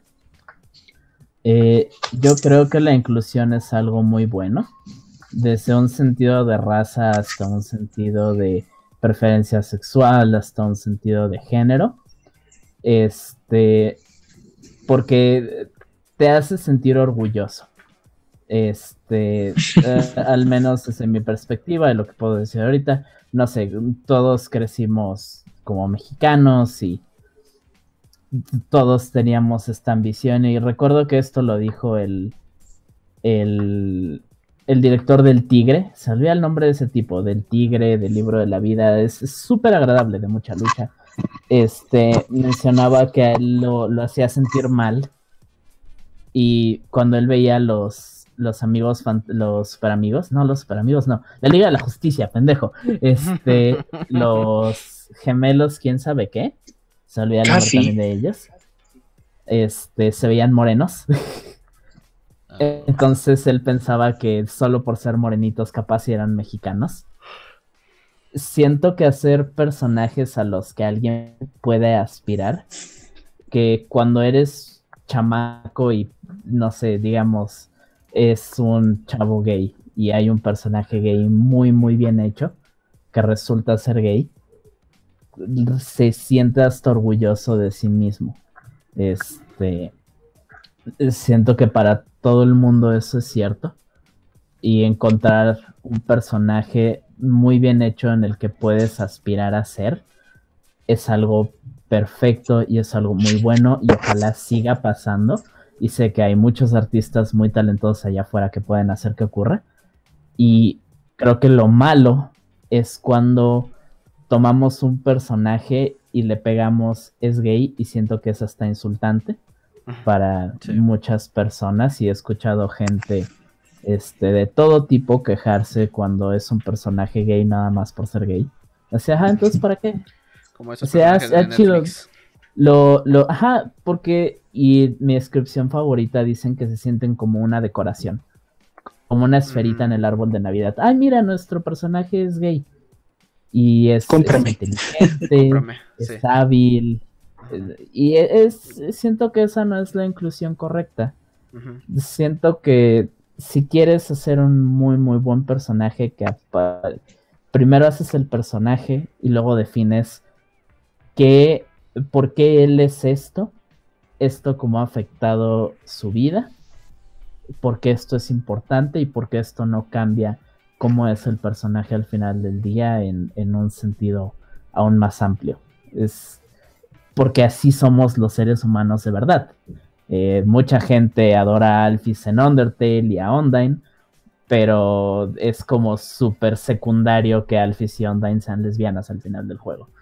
Eh, Si juegas en Pacífico, no sé qué ocurra en Genocidio, porque nunca he jugado esa wea.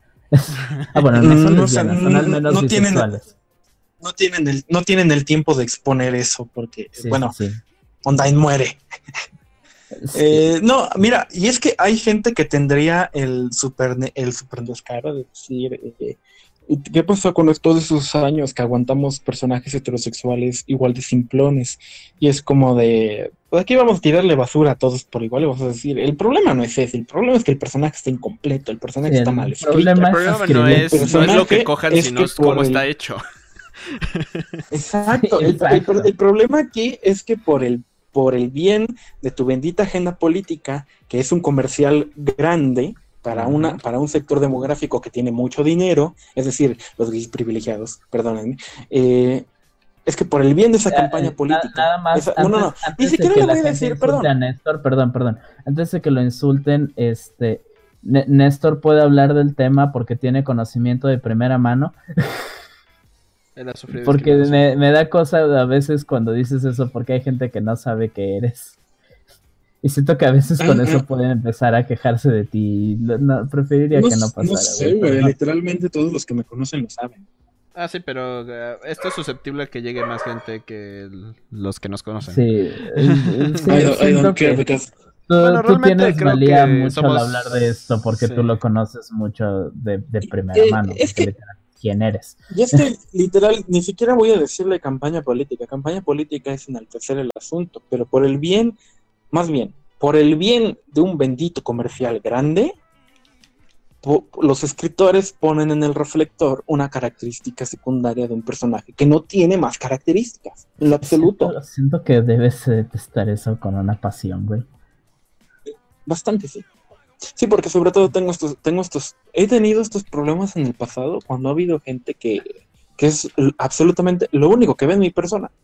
Ah, sí. sí, sí me habías contado, la chava Sí, que literal dijo, ay, amo a la gente gay. Y Ah, ¿en te vas a volver mi mejor amigo por eso. Qué Sí, asco. eso fue, eso fue una A la experiencia verga. atroz De, para mí. ¿Crees es que, soy de- un bolso vieja Es de que, estúpida? es que imagínate, cambia eso a, ah, me cae bien la gente No soy un cambia- hoyo. ah, ah, me No cae soy- bien la gente negra, entonces por eso serás mi amigo. No, qué asco. No, Dios, eh, eso, eso cada vez que Suena recuerdo que me muy lo mal. contaste me, Es más, creo que es un más poco de bien. enojo de segunda mano, viejo, perdón. Qué feo. güey. No, creo que es más bien esta demanda en la que nos movemos, ustedes, nos- nosotros tres, perdón, esta demanda de que pues, queremos arte bien hecho. Estamos ¿Qué? pagando por ¿qué eso, es al fin y al eso? cabo, ¿no? Eh, Bueno, so- somos parte de la audiencia que consume, que paga por ese arte. Somos Entonces queremos que esté bien escrito, que haya, que haya, perso- que haya personajes completos y que, eh, y- y- y si- o sea, no tengo ningún problema igual que ustedes con la representación. La representación me hizo un favor en mi juventud en muchas ocasiones y hay un montón de historias que rondan sobre la representación haciéndole el favor a muchas otras personas. Eh, mi favorita, mi favorita eh, es una que recuerdo de un post de Reddit, o quizá fue de Tumblr, no lo recuerdo, de un muchachito que veía los cómics de Spider-Man con gran admira- admiración y se quedó y se quedó pasmado, se fue para atrás cuando, cuando el vendedor de la tienda le enseñó un cómic de, de Spider-Man, del Spider- del Spider-Man Ultimate, Miles Morales, y, y, o sea, y el muchachito eh, afroamericano obviamente se, se fue de espaldas porque dijo, ah, no ma, un Spider-Man es como Michael yo. Jordan. Ese niño era el mismísimo. Ese mismo de Michael sí, Jordan. Michael Jordan. Era el mismísimo Michael Jackson. A la verga. ¿O no? Oh, no, no. Oh no, Oh, no. Oh Dios, no, can- se cancela, se Se cancela. Oh eh, Dios, Está no. cancelado este show. Corten, corten esta parte, por el amor de Dios. Eh, no, se va a quedar. Eh, o sea, pero de nuevo, o sea, volvemos a que lo, a lo que se pide en todo caso son personajes bien hechos. Sí. Eh, eh, Es, sí. es- es Eh, creo que lo que todos exigimos de un trabajo Sí. narrativo. O sea, y de nuevo, y de nuevo, yo no puedo, yo no, yo no puedo ponerme a favor de que una compañía echa a la basura una buena pieza, una buena pieza artística, No, solo porque quiere venderle a un, a una- a un sector demográfico muy específico. Es, es nuestro, nuestro derecho como consumidores el poder decir esto no está bien, eh, porque desde un sentido de yo queremos algo bien hecho, así como desde un sentido eh, este no es el tipo de representación que queremos. Exactamente. Queremos representación verdadera y poderosa. Si Last of Us 2 termina logrando representación que inspire a la gente y sea muy buena, será algo muy bueno. Si es solo parte de los personajes para impactar, pues qué pinche deprimente. Y ojalá Sí. ese no sea el caso. Sí, Pues sobre eh, todo porque hasta donde yo entiendo, mucha gente transgénero ha tenido muchos problemas últimamente con un par de cosas y digo, de por sí su decisión es algo muy difícil. Y el tener que pasar por más mierda y que su representación termine, ojalá no termine siendo algo malo. No, y es que ese es el otro lado del asunto. La gente que se pone a la inclusión, la gente que no quiere ver la realidad representada correctamente porque afecta su conocimiento.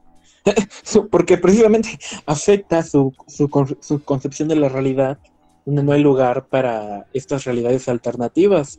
Y, Hijo, y ¿cómo perdón, pero el- el primer- gay? y no, y no, de verdad, eh, creo que sí está para soltarle un chingadazo al primero que diga, eh, no quiero putos, o no, perdón, no quiero homosexuales en mi, en mi videojuego.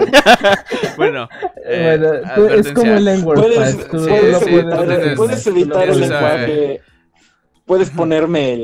el- No, no, quiero que se quede. Me gusta. preferiría decirlo, que lo yo no lo voy a decir, pero- la verdad. Bueno, de todos modos, Bueno, te, te corregiste Eh, inmediato y no es como Néstor, que estabas dando el ejemplo de alguien homofóbico, güey. Exactamente. No Literal, es como no que está mal. estás literal explicando cómo lo hacen El, ellos. el otro día, el otro día estaba viendo RuPaul y dijeron, oh, you fucking faggot. Ah, o sea, bueno. no, güey, no, no creo que haya mucho problema en eso, no te preocupes. Y, y es que, y es que la historia se repite, o sea, lo mismo pasaba con Samus de Metroid. ¿Cuántos testimonios no tenemos de gente que decía eh, que no quería una, una mujer eh, salvando al mundo, una, una mujer heroína en un videojuego? Sí. ¿no? Yo sé Sí, que lo- lo- los degenerados así de, oh, sí, pero sí. Ah, Perdón, pero eh, sé, sé que eh, te sigo trayendo a la memoria el ejemplo de Samus en, en todas nuestras discusiones, mí- pero tengo, gusta tengo una admiración, tengo una admiración extremadamente grande por el ejemplo de Samus de Metroid. Eh, sé que no fue Ah, la primera ¿Samus, la de y, y me avergüenzo, eh, me- perdón, me avergüenzo de, de no recordar a de las 24 horas del día el nombre de la primera mujer protagonista, pero, pero tengo un gran respeto por Samus, por el ¿De ejemplo que juego? puso Nintendo en los 80. Es que, es que sí, hay, hay un juego anterior a Metroid donde allá había una heroína, una protagonista femenina. Pero nunca olvido, perdón, nunca recuerdo el nombre del juego, nunca recuerdo el nombre de la protagonista. No, y, y Néstor, de todas formas podemos argumentar que social y culturalmente Samus es la más importante. Aparte de Lara Croft, pero Lara Croft es posterior. Es que, es que puso el impacto, pu- puso el estándar sobre la mesa, porque, y, por- Sí. y sobre todo por la condición material en la que nació, porque venía de una compañía grande, venía de Nintendo, y se vendió como pan caliente en todos los Super Nintendo a- alrededor del mundo. El Metroid. Sí. O sea, mucha gente ni siquiera acababa el juego cuando salieron los reportajes de que, oh, ah, caray, es Ah, morra. caray, Es morra, qué pedo. Pero es de que al final. eh, en parte siempre va a haber Eh, cierto backlash y gente que piense de manera diferente. O sea, eso ya es un hecho. No todos somos iguales y nunca vamos a estar en acuerdo. Sí, siempre va a haber estos ultras. Eh, siempre vamos a tener eh, extremistas y gente que a, a huevo va a estar en desacuerdo. Por eso hay gente que dice, ay, es de que hay una, una transexual, qué asco, no voy a jugar Last of Us por eso. Hay, habrá uno que diga, ay, es de que eh, es que es un juego feminista, qué asco. O sea, hay, hay de todo. Y Sí. hasta hay gente Sí, que va a decir, ay, esto es un juego machista, entonces no lo voy a jugar cuando ven Doom. Pero es que al final... Ah, y sí lo hubo. Literal Ah, hubo artículos sobre cómo Doom era. Es, es una representación de todo lo malo con la Y, y masculinidad. los deseos de la y- masculinidad y, todo Y los deseos de destruir. Y yo así de. ¡Uy, demonios! ¡Yay! Uy, demonios, uy, Porque adivina que a la gente le gusta divertirse. Y es de que es eso, al final no creo que debería de tener tanta importancia. Creo, eh, creo que más bien lo importante es que no nos pongamos en, en la posición dogmática y aceptemos los argumentos de donde vengan, cuando vengan bien. Ah, sí. Eh, o sea, no- Es como que vamos y es que, y, y yo lo digo porque yo he escuchado a mucha gente en mis círculos que ha mencionado que, que no les interesa que, que los personajes estén incompletos, Mm. porque lo que ellos, a lo que ellos les interesa, lo que ellos están, sobre lo que ellos están interesados es sobre la representación de sus, eh, de, de sus propias condiciones humanas. Y bueno, va. eh, si te, si me- o sea, si, o sea, no es porque, no es porque auto, quiera invalidar automáticamente lo que dices, pero apreciaría mucho que, que te acercaras a mi persona, que te acercaras a, a aquí eh, con unos, eh, co- con un argumento sobre eh, el por qué, ¿no? Si no lo tienes, pues va, vale, nos, nos mantenemos en respeto, Sí. ni tú te metes conmigo, ni yo te meto contigo, pero si tienes argumentos, pues va, lánzalos, platicamos, nos echamos un cafecito y a ver si llegamos a una Mientras conclusión mutua, a ver si alguien aquí cambió. Eh, Sí. Sí, obviamente, o sea, en resp- con respeto a la integridad humana, con respeto a, a la lógica básica. Con Eh, respeto a la rata. Alabada Así sea. Porque al final cada quien pi- eh, eh, hasta en cierto modo es válido porque al final no es como que vamos a obligarte a que pienses de nuestra manera. Entonces eh, es válido en sí, mi opinión sí, que sí, cada quien tenga su forma de pensar o su forma de sentir o su forma de ver a los videojuegos. Habrá gente que ah yo solo quiero ver rápidos y furiosos porque piu piu piu. No, piu". y, y, y velo desde el punto de. ho- Hoy en día los videojuegos son más mainstream que nunca. Ah, gracias a Dios. Este. Hay gente que estoy seguro que no pasa de jugar Fortnite a diario 7 horas. Eso sí. Este. Y aún así no dudo que tengan una opinión válida o inválida, pero existe una opinión en ellos sobre los videojuegos y que representan. Y ah, no son nada importantes, son. Este, algo con lo que me entretengo con mis amigos y bailo en Fortnite. Afuera. Así Ujú, como hay sí. gente como nosotros, es algo natural que va a existir esa clase de disparidad. Ok. Es- es- ok. o sea, los videojuegos como un producto para relajarse un rato está bien, no tiene nada de malo. Sí, sí hay algo que diré sobre lo que estás diciendo nada más y perdona la interrupción rápida.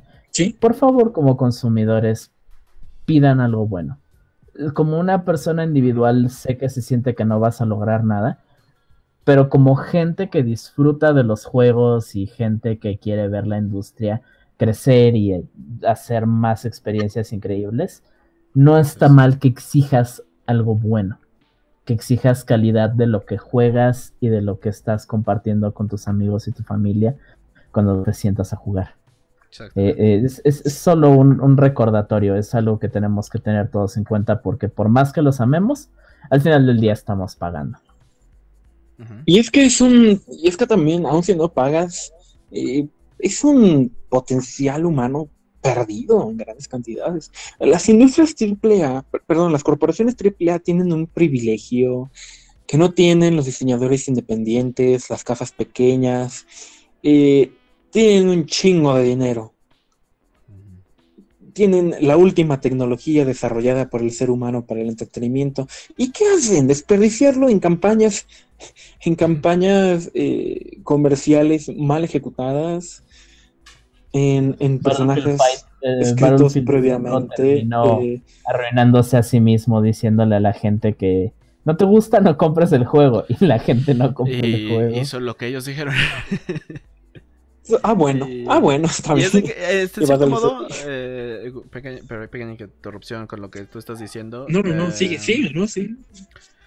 De lo que dices, de que sí es un potencial desperdiciado y es muy triste, pero también, gracias a Dios, hoy en día estamos en las épocas en donde las herramientas para hacer juegos, las herramientas para la gente indie, la gente que no se da, a- bueno, eh, incluso pe- eh, pequeñas empresas, ya está más abierta y ya la gente puede hacer muchas, muchas cosas. Hay eh, programas gratuitos, hay cosas que se te permiten y, eh, y eso es creo que al final lo que agradezco de esta industria y cómo funciona la Sí. tecnología en general, porque al final se va, siempre va a haber una manera en que las empresas o la gente que le importa hacer cosas buenas va a hacer las cosas buenas, Va a hacerlas. Las va a hacer al final del día, porque al- les nace hacerlas, no es porque, ay, quiero vender, quiero tener millones de pesos, no, quiero hacer una historia buena, quiero hacer un juego entretenido, quiero hacer algo que la gente va a comprar.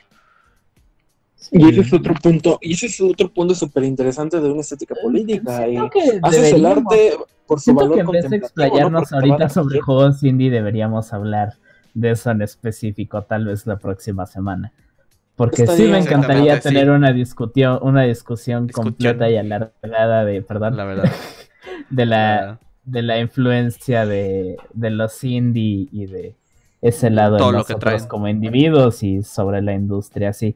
Porque a mí me encantaría hablar de la lista de juegos indie que pinches amo. Y, creo que sí estaría y- bien que lo pasáramos para la. Siento, siguiente, la- siento Vamos- que es un tema muy empezar con importante, me gustaría. No, bueno, eh, todo excepto Undertale. No es pregunta. Podemos mencionar este, Undertale. Mira, Emilio, Mira, es más, voy a jugar en Undertale, ¿va? pero tú me conoces. Voy a hablar de Touhou, güey, perdón. Está bien, eso, eso lo, es más apaciguable, la verdad. Es más, solo porque es Vale. parte de esto, tendré que jugar Undertale, lamentablemente, pero bueno. ¡Oh, Dios, lo va a hacer! Oh, shit. bueno, no, ¿sabes qué? Eh, por el bien de que este programa ya acabe, voy a quiero, solo quiero dejar, solo quiero dejar constancia que lo primero que quiero preguntar en la siguiente sesión, y por eso pido el primer turno, es ¿por qué odias Undertale? Eh, Néstor no lo ha jugado, lo Entonces, para no lo, no, sí, sí, eh, En parte por, por No molestarte, pero hay No, cosas. no, no, no, no eso ya te lo voy a decir para la Eh, siguiente, la verdad. Porque tengo mis razones Sí, muy sí. pequeñas, pero la neta. Son cuestiones más de personal, no, no es de que sean las correctas en cierto modo. No, sí, o sea, yo, o sea, yo sé que, que no lo odias, odias, eh, No, no es Pero como sí de sé- que. Ah, qué puto asco. ah. Entendí de una conversación en el pasado, eh, hace como dos semanas tuvo que ser, que tenías un disgusto con el juego, que probablemente era un disgusto técnico, pero déjalo para la siguiente semana, ¿te parece? Y me guardas el eso- primer eso, turno. eso, eso, sí, eso te lo explicaré el siguiente turno, porque la neta sí es algo que es más personal y es una cuestión de todo lo que yo sé de Ah. las cosas técnicas y pendejas. Un experto. Eh, pero al final no, no es de como de que voy a decir, ah, qué puto juego tan asqueroso, nunca lo voy a poder, nunca lo voy a jugar, qué asco. Me Eh, lo interesaría jugaré. ver tu opinión por puramente este que sé que tú respetas cosas muy diferentes a, a, por ejemplo yo veo importantes cosas distintas en las cosas que juego entonces la, sí me gustaría tres ver qué opinas Tenemos. Creo que los tres tenemos un esquema de valoración sumamente distinto. Y eso digo que bueno si no es serían tres horas de nosotros diciendo lo mismo Ah, sí, estoy de acuerdo, estoy de acuerdo, horas estoy de- acuerdo.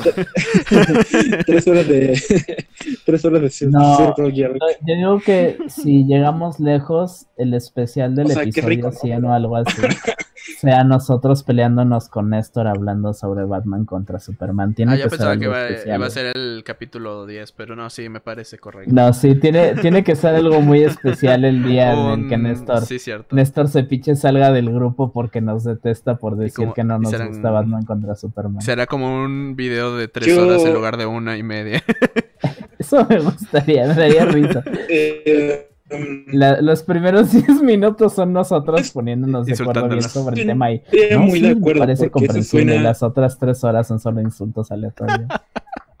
sí, la verdad, sí. eso, su- eso suena a una dinámica de debate. No me gustan los debates porque no sirven para nada. Eh, Son entretenidos. o bueno, el, el objetivo de un debate casi es convencer al público, no a tu rival, pero fuera de eso es, es un circo. Eh, Eso es, es entretenerse entre. nosotros. Sí, que, que es uno de los Y que es otro yo, yo objetivo yo también. sinceramente eh, prefiero, o sea, precisa- precisamente porque ustedes tenemos esquemas de valoración muy distintos, eh, no los voy a obligar a que, a que comprendan mi visión de Superman, de Batman contra Superman, y ciertamente Por eso, pero Néstor, no voy a decir para el en ningún momento de la historia y que, que mi visión es superior a la de ustedes. No, va a ser el 69. Entonces, no, perdón, pero Sí, entonces, si, 69. si realmente vamos a partir de esos principios en los que la visión de nadie es superior y solo queremos mostrar nuestros argumentos al respecto de la película, estaré encantado de aportar eh, lo que ya les ha aportado a ustedes en el pasado en distintas Yo ocasiones. lo decía más que nada para molestar, pero bueno, ya te lo tomas en serio. Así que Eh, tengo un recuerdo muy amargo, tengo un recuerdo muy amargo con eso que dices que nada más era para molestar, pero no hay problema. No, no hay rencores, hermanito. Ah, la verga. Sonó más rencoroso que otra cosa, la. Sí, no, no, literal, todo, todo ese fraseo sonó a. Recuerdo esta vez en el verano del 69. Te Néstor, tú fuiste el que me azotó en la pared en la Comic Con. No necesito tus excusas.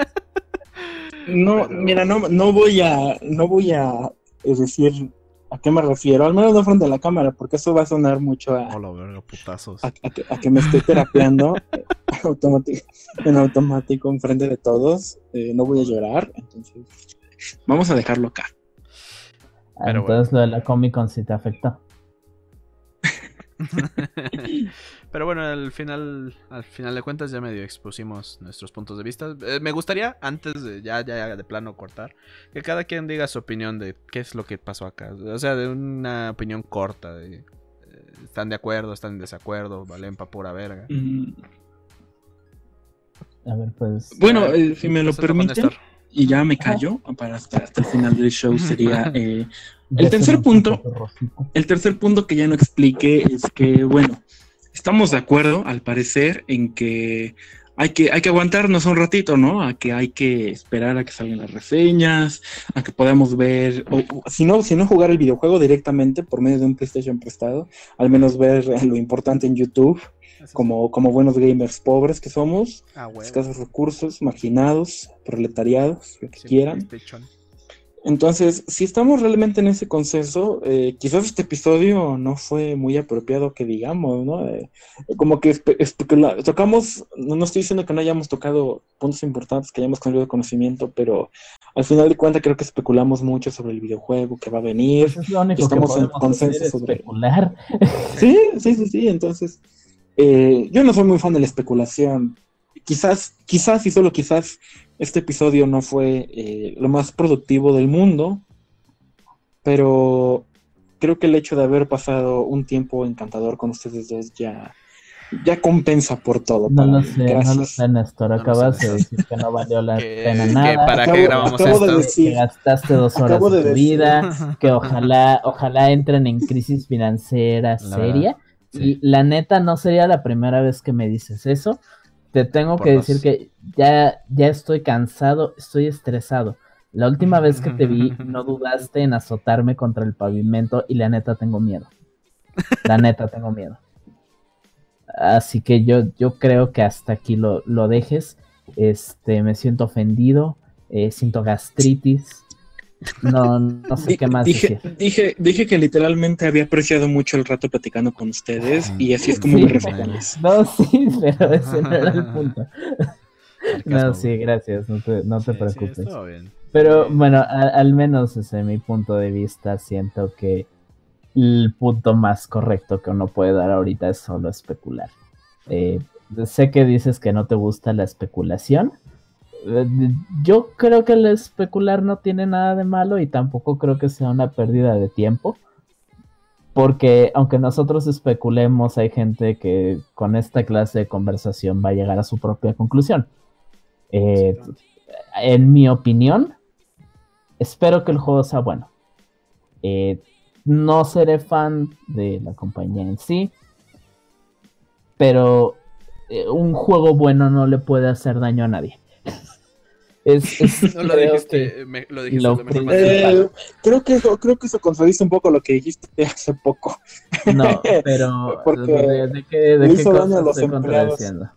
Le hizo daño a los No, no, empleados no, pero, Perdón. ok, fuera, fuera de todo eso. Si estamos hablando de puras esperanzas de cómo va a terminar el juego, Néstor, no está mal si al final del día es un juego bueno. ¿Ya les pasó la culerada que dije que ojalá les pasara? Sí. Si es un juego bueno, esa clase de cosas va a evitar que se venda, no. Es muy bien sabido que eso no pasa. Por más que deteste a las compañías así, que Rockstar haya abusado un montón de sus empleados, este Red Dead Redemption 2 se vendió como loco. No culpo a la gente, pero sí me siento mal por los empleados. Pero al final del día sería mejor que el juego fuera bueno que fuera en verdad una pila de basura. Porque así mínimo la gente va a encontrar valor dentro de ello. Digo. Es decir, se compensa el daño, ¿no? No, no, digo que se compense, pero en serio mínimo que el juego sea bueno, Néstor. Además, no siempre estamos hablando de ventas. no, creo que lo importante es, no, no, estoy hablando de ventas. No, no es que eh, yo me refiero más bien a que se distribuya bien, a que todo el mundo pueda disfrutarlo, aun si es no pagando. Eh, hay algo, hay algo ético detrás de la piratería al fin y al cabo, pero eso creo que lo reservamos para otra ocasión. Para otra ocasión. Y, en y en todo caso, eh, y, y en todo caso, bueno, no sé, ¿Cuál es, ah, cuál es el, en todo caso acá? Espera, entonces, ¿para qué me. ¿Para, ¡Ah! para, para qué, ¿Para qué me corregiste, güey? Ya, así de bueno, porque, Emilio. Porque hay que, hay que, hay que tener rigurosidad. Emilio, por favor, deténlo. Es, ya. Que, es que dijiste que no le hacía daño a nadie. Vamos a cancelar, güey. Pero todo el punto me es que le hizo Me estaba refiriendo a que al final del día si hacías un jueguito y el jueguito está bien, refiriéndome a las, las, las opiniones de la gente de ojalá valga madre o va a ser bueno solo por esto Mira, que el juego esté bien no le va a afectar negativamente a nadie. Ya, fuera está lo de las industrias. Se está hablando del juego como una pieza de arte en sí. Eh, mata al autor, no sé, como quieras. Ok. Es que siento que me corregiste en algo que nada que ver. Sí. Yo también me, perdí el hilo contigo. mucha gente tiene ese sentimiento conmigo, perdónenme. Es que debes de dejar las drogas y la filosofía. No, no lo digo para lo digo porque genuinamente, genuinamente hay algo mal a veces conmigo y me gustaría mucho que la gente me, me, me, advirtiera como ahora. Ah, bueno, de, a ver, hijo de tu puta madre. Es lo que sea, Así no va. Este poquito. Se refería más a, ojalá y todo el daño que sucedió tanto para los la gente que estuvo detrás porque la neta se esforzaron, si es, es, que se esforzaron, que haya salido, valido la pena. Que, sí, sí, Por ellos, más que nada. Eh, quita eso lo de la empresa, me vale madre. Si la empresa se muere mañana, qué bueno, pero que los empleados tengan otras oportunidades y que mínimo hayan hecho algo que se sienten orgullosos. Em, sí. Eh, porque al final, eh, quieras o no, es un trabajo de equipo, un trabajo de meses, em, años. Y, es un sentimiento tan bonito cuando lo que hiciste no valió para pura verga. Eh, es la forma de explicarlo, porque al final, por ejemplo, cuando hemos hecho nosotros juegos, se siente tan bonito, tan bonito. Cuando el juego sale bien. Y, se siente, es, lo que espero que le pase a los que estuvieron detrás de esto. Eh, la neta, eh, eh, tarde o temprano iba a pasar. No, no, no, veo el por qué mm, no era predecible lo que pasó. en cierto modo, todo es un es una cantidad de muchas cosas que pasaron. Y pues es entendible lo que, lo que está sucediendo, los backlash. Esperemos si el juego sea bueno y en mi opinión, esta especulación está chida para platicar y para medio dar opinión, eh, para pasar el rato. Y estaría bien que pues cuando salga, nosotros lo veamos. O sea, veamos qué pedo. Y digamos ahora sí, el, todo lo, nuestros resultados de, de, cuántas bajas tuvimos en esta guerra. Sí, sí, sí, creo, creo que eso es lo más creo que lo, más sano, porque si no solamente vamos a estar hablando vamos a tener la respuesta. Sí, porque está bien pues, especular. Mientras que al, final sí le dé su, su valor de darle el tiempo como de, de la especulación al ver el juego. El privilegio de la duda. El, privilegio, ahorita es como duda y en cierto modo eh, espero y salga todo bien. Eh, la narrativa, y esperemos y la salven de alguna u otra manera, no haciendo daño a los trabajadores. Eh, bueno, esa es mi opinión. La neta, espero y salga. como yo siempre he dicho cuando se trata de, mi propio trabajo, si con esto consigo, si conseguimos que al menos una persona se pare a pensar y diga, bueno, va, vamos a ver qué tiene que ofrecer el juego, pues va. Es, un, es una misión exitosa. Hicimos nuestro trabajo al impulsar la reflexión en alguien más. Y eso debería hacernos sentir bien. Eso sí. O a lo mejor no, a lo mejor es un premio de consuelo, pero eh. Las posturas abundan. Eh, y pues sí, no sé, algo que más que quieran agregar a esta, esta noche tan especial. Este, tengan cuidado si ven a Néstor en la calle, es un criminal peligroso, eh, fugitivo de la ley. Este, si mencionan algo, aunque sea No he visto a mi hermana después de, hace mucho tiempo.